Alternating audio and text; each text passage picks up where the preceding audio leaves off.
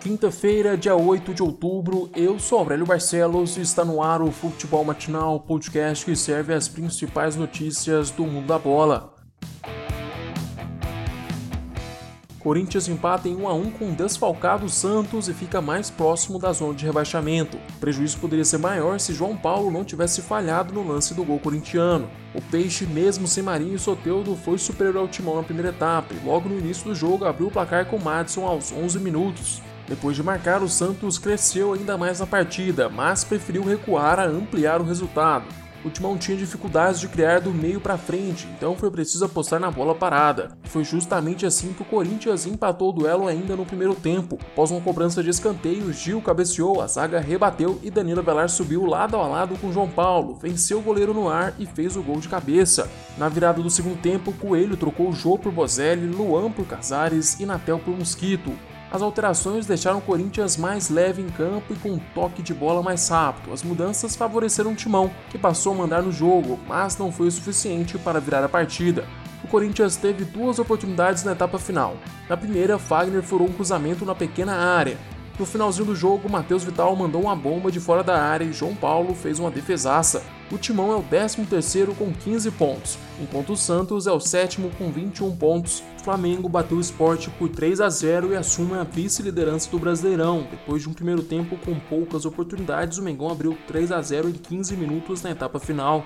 Aos 5 minutos do segundo tempo, Pedro abriu o placar para o Flamengo. O centroavante recebeu um passe de peito de Gerson na marca do pênalti. Com a bola no ar, ele encheu o pé para tirar o zero do placar. No lance seguinte, Gustavo Henrique ampliou o marcador com um gol de cabeça depois de escanteio batido por Diego. Aos 15 minutos da etapa final, Bruno Henrique achou Pedro livre na área. O artilheiro dominou no peito e com a bola no chão chutou tirando do goleiro. Placar final: Flamengo 3, Sport 0. A vitória coloca o Flamengo na vice-liderança com 24 pontos. Já o Sport caiu para a oitava posição e mantém os 20 pontos.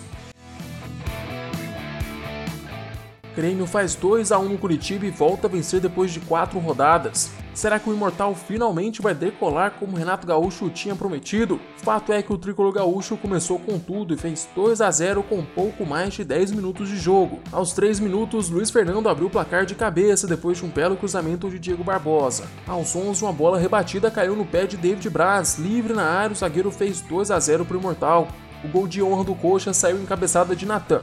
A vitória foi importante para o Grêmio se distanciar do pelotão do Z4 e monta... Tricolor agora é o 11 colocado com 17 pontos. Já para o Curitiba, a derrota afunda ainda mais o clube que ocupa a 18ª posição com 12 pontos. O Coxa ainda viu o Bahia, rival direto no Z4, fazer 3 a 0 no Vasco. Mano Menezes volta a vencer no comando do Bahia e dessa vez convenceu. Os dois primeiros gols do tricolor ainda contaram com a lei do ex. Rossi fez o primeiro aos 9 minutos de jogo. Na metade do primeiro tempo, Gilberto fez o dele.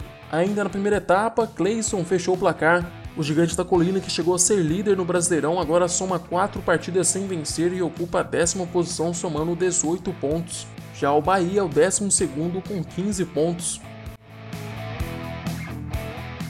No Morumbi, São Paulo se recupera e vence o Atlético Goianiense por 3 a 0 depois de 7 jogos sem vencer. Apesar do placar elástico, o duelo contra os goianos não foi nada fácil.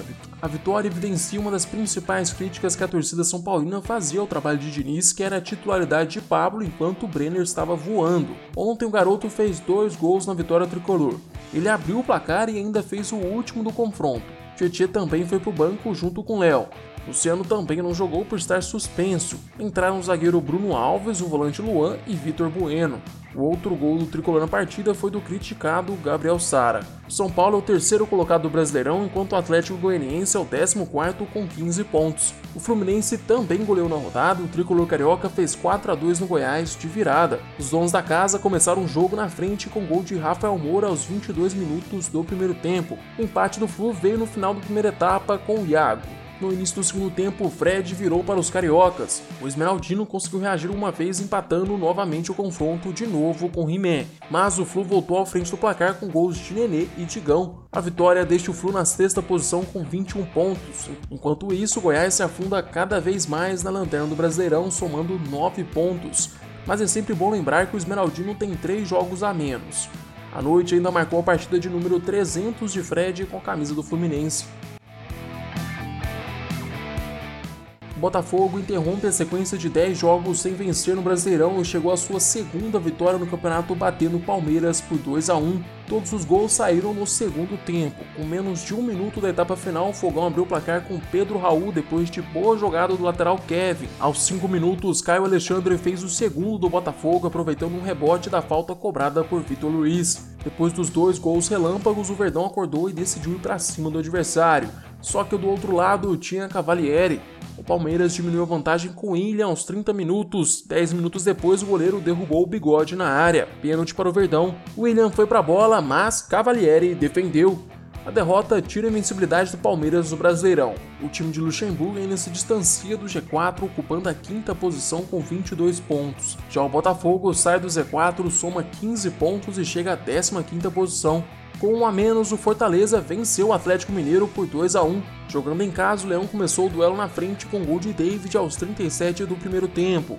Um minuto depois, Felipe levou o segundo cartão amarelo e foi expulso. Pouco tempo depois, Eduardo Sacha empatou o duelo.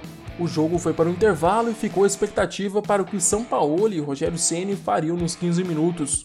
Para surpresa de todos, o Fortaleza foi para cima do Galo. O duelo era muito disputado pelos dois lados, mas o Leão foi mais decisivo no ataque, marcou dois gols na etapa final. O primeiro foi anulado por impedimento milimétrico. Depois, Bruno Melo, de cabeça, deu a vitória ao Fortaleza. O time de Rogério Ceni sobe para nono lugar, somando 20 pontos. Já o Atlético não corre risco de perder a liderança, mas perde a gordura de 5 pontos e pode ver o Internacional encostar na ponta do Brasileirão. Hoje, às 7 horas da noite, o Ceará vai a Coritiba encarar o Atlético Paranaense. Já o Internacional visita o Bragantino às 9 horas da noite. Chegamos ao fim deste episódio. Eu, Aurélio Barcelos, volto amanhã com mais futebol matinal para vocês. Aproveite para se inscrever no nosso canal do YouTube e seguir o podcast no Spotify. Não se esqueça de compartilhar o podcast com seus amigos e familiares. Até mais!